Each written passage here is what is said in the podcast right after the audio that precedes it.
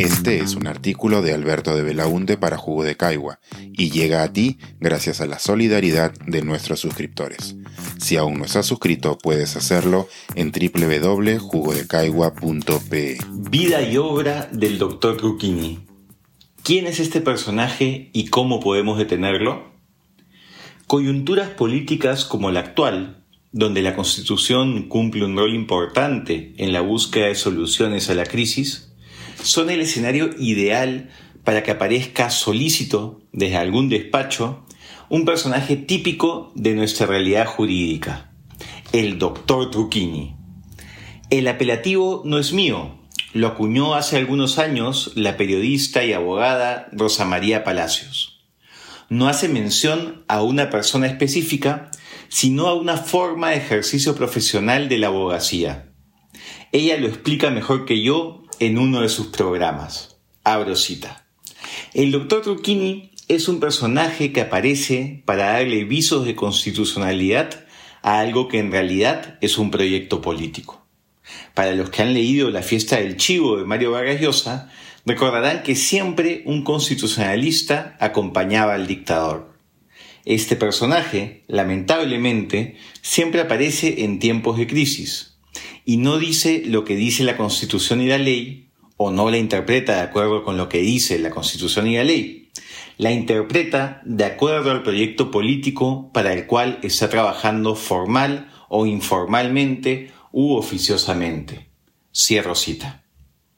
En un tuit posterior, Rosa María ahonda en el concepto, abro cita, ese nefasto personaje aparece para poner la ley al servicio de la prepotencia. A los periodistas los enredan, a los ciudadanos los confunden y a sus políticos corruptos les hacen grandes servicios. Fin de la cita. Rosa María hace mención a la fiesta del chivo, la conocida novela sobre el dictador dominicano Rafael Trujillo. En ella Mario Vargas Llosa creó al personaje Henry Chirinos, el constitucionalista Beodo. Abro cita. Abogado, fungía de constitucionalista. Nadie como él para dar, en discursos parlamentarios preñados de latinajos y de citas, a menudo en francés, apariencia de fuerza jurídica a las más arbitrarias decisiones del Ejecutivo, o para rebatir con demoledora lógica toda propuesta que Trujillo desaprobara.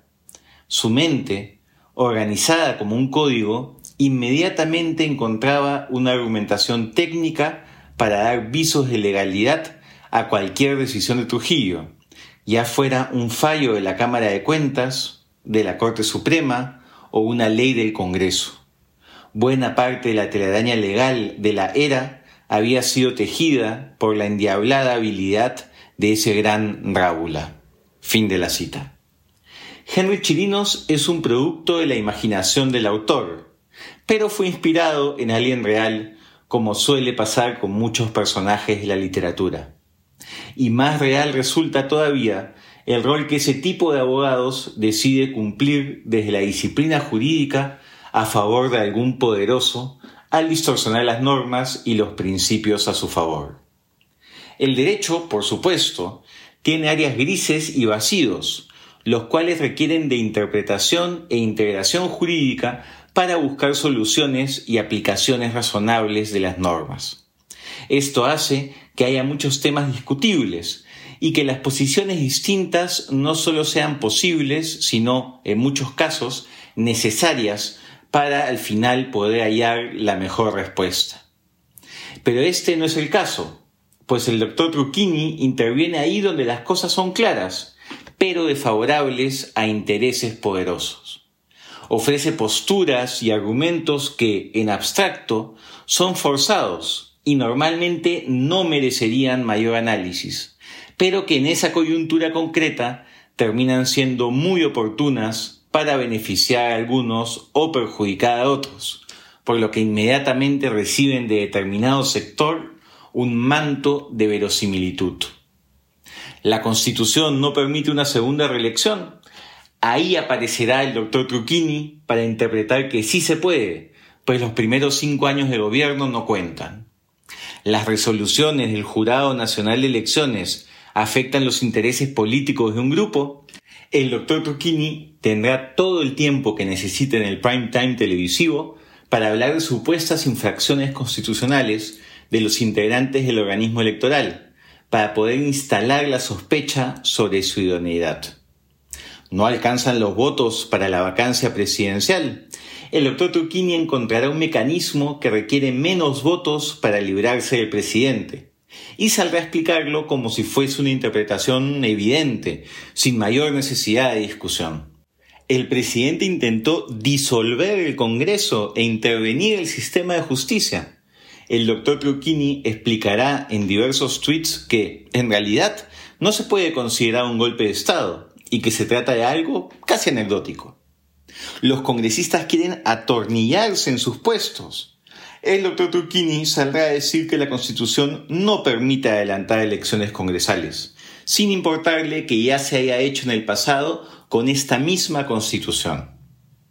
Izquierda, derecha, conservadores, liberales, todos encontrarán un doctor Turquini dispuesto a elaborar una teoría jurídica que los favorezca. Así vaya en contra de la doctrina y la jurisprudencia, e incluso de lo que ese mismo abogado sostuvo tiempo atrás. Uno de los fines de la Constitución es limitar el poder, pero para ellos se vuelve un instrumento para servir al poder y que éste evite cualquier control. Este accionar, como se imaginarán, va en contra de las normas éticas que debe seguir cualquier abogado.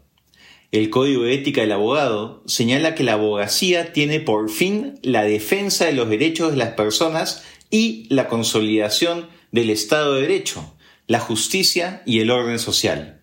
Artículo 3.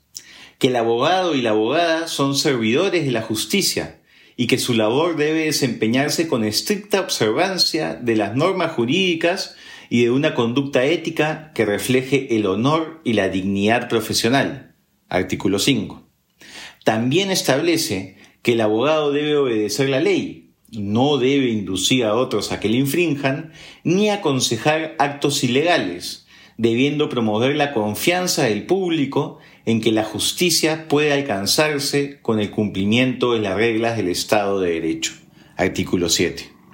Y que el abogado debe inspirar con sus actuaciones la confianza y el respeto de la ciudadanía por la profesión de abogado, debiendo abstenerse de toda conducta que pueda desprestigiar la profesión. Artículo 8.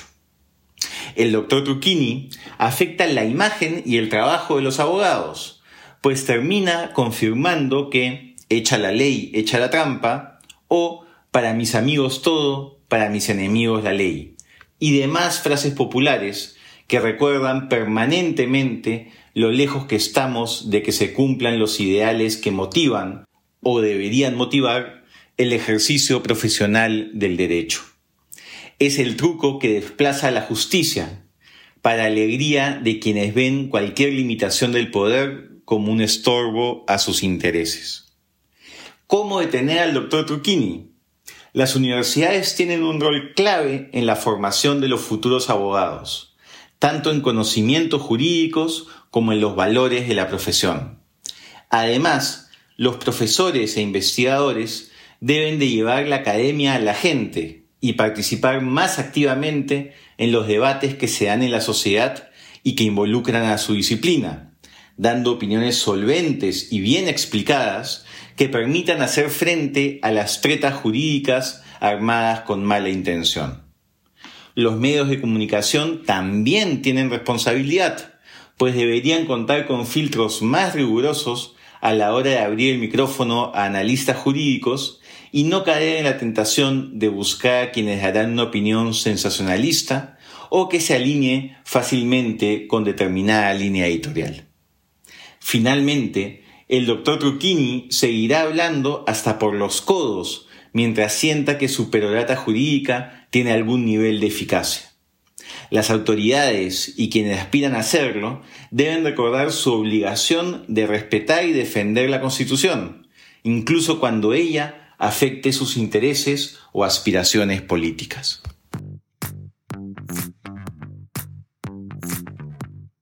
Pensar, escribir, editar, grabar, coordinar, publicar y promover este y todos nuestros artículos en este podcast y nosotros los entregamos sin cobrar. Contribuye en www.jugodecaigua.pe barra suscríbete y de paso espía como suscriptor nuestras reuniones editoriales.